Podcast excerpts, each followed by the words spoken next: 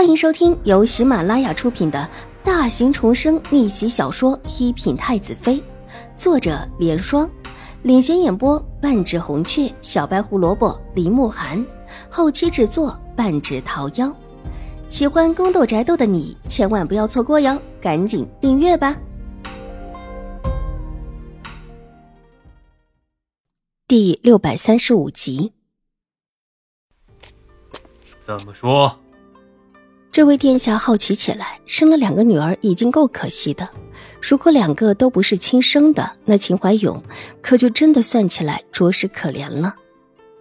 最早的时候说是那位二小姐不是亲生的，似乎是秦将军在战乱之中捡来的，之后当成亲生的女儿养着。但不久又说那位大小姐恐怕也不是亲生的，说是将军夫人把这位大小姐打得全身是伤。如果是亲生的。又岂会下得了这样的狠手？宁远将军的夫人这么彪悍，不是说之前伤了，还到处找大夫，连宫里的太医都看过，俱束手无策。他好奇的问道：“最近京城里说的最多的就是成王遇刺的事情，大家都是光明正大的议论着，借着这种事情冲淡成王遇刺的事，大家也愿意谈。”听说是的，不但凶悍，而且还恶毒的很。之前因为钱二小姐不是亲生的，甚至还恶毒的想把这位二小姐偷偷绑架了卖掉。进京之后，又想毁了将军府平妻肚子里的孩子。小四没有半点加以修饰的，把之前听到的传言都给串联起来。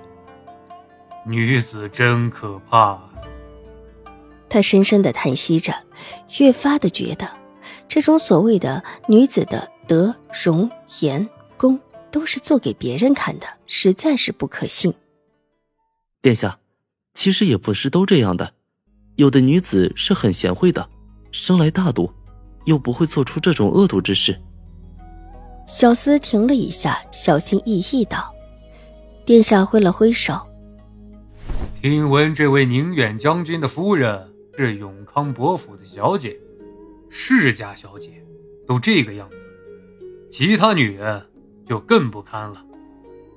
殿下，像这么恶毒的，也就只有这位夫人一个，其他的人家，您哪里听说过这样的事情？没这样的事吗？殿下冷冷的勾起唇角。其他人做的不过是更隐蔽罢了，不让你知道，并不代表一片陈平。看起来歌百升平，并不表示真的是一片平和。殿下，小四还想说什么，却被他不客气的打断，目光闪向了长街的尽头，那里是成王府，也是检查之地，一辆又一辆的马车正在接受盘查。什么时候可以开宴？殿下，估计午时差不多。这次回答的并不是小厮，而是站在殿下面边上的一个中年和尚，看起来有一些粗大的和尚，却有着一双和他粗壮的外貌完全不似的秀气的眼睛。这时候，听闻淡淡的道：“这所谓的选亲宴，终于又泡汤了，真不错。”殿下转过身来，在一边的椅子上坐定了，神色放松。殿下为何要让选亲宴泡汤？其实殿下选一门亲事也是不错的。粗大的和尚依旧站在窗口，看着下面蜿蜒的马车，头也不回的道：“如果娶了像狄氏那样的一个贱妇，本王还不如不娶。现在自在多了，也不会有太多的关系。”这位殿下是成王，听和尚这么问，笑着举了举杯，眸色便冷了下来。殿下可以多选选，多娶几位，看这么多的小姐，总能挑选几位合适的。这天下女子也的确不是全似这位狄氏一般。大和尚的目光也落了下去，正巧看到。秦玉茹又探出头来。这么多的小姐，合适的有几位？他早早的便已经替我安排下了吧？不是定了亲的，又是上小的，还有名声不好的，甚至于跟人私奔过的，留下来合适的估计就没几个，都算是内定的了。陈王冷笑，手中的酒一饮而尽。京中的世家小姐得到的帖子当然不少，但没得到帖子的应当更多。能来的除了宫里的意思替自己选定的，剩下的应当都是不太合适的。只是看着场面宏大，叫人觉得对自己有多么重视似的。殿下，其实还是可以选几位年岁小一点的。纵然岁数小一点，又如何？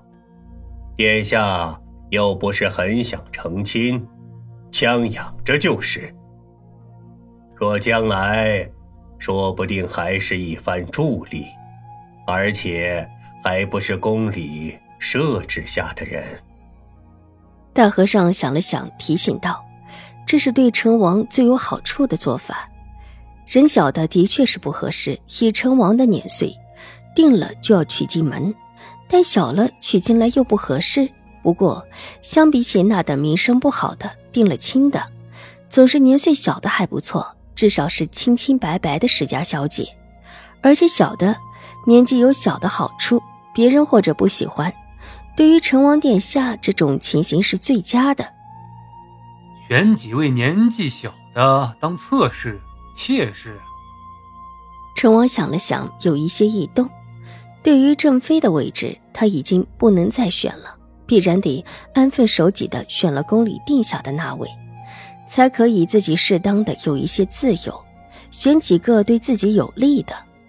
年纪小不懂事，不能真正成亲，这事儿对于成王来说还真觉得是不错的。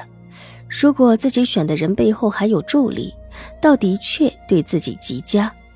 出了行刺一事，别人只觉得成王是受害者，没料到他的处境因此比之前难了许多。身边甚至还出现了皇上的人，成王明白自己大哥是怀疑自己了，这个时候更是要听从他的话，否则必然是会惹来祸端的。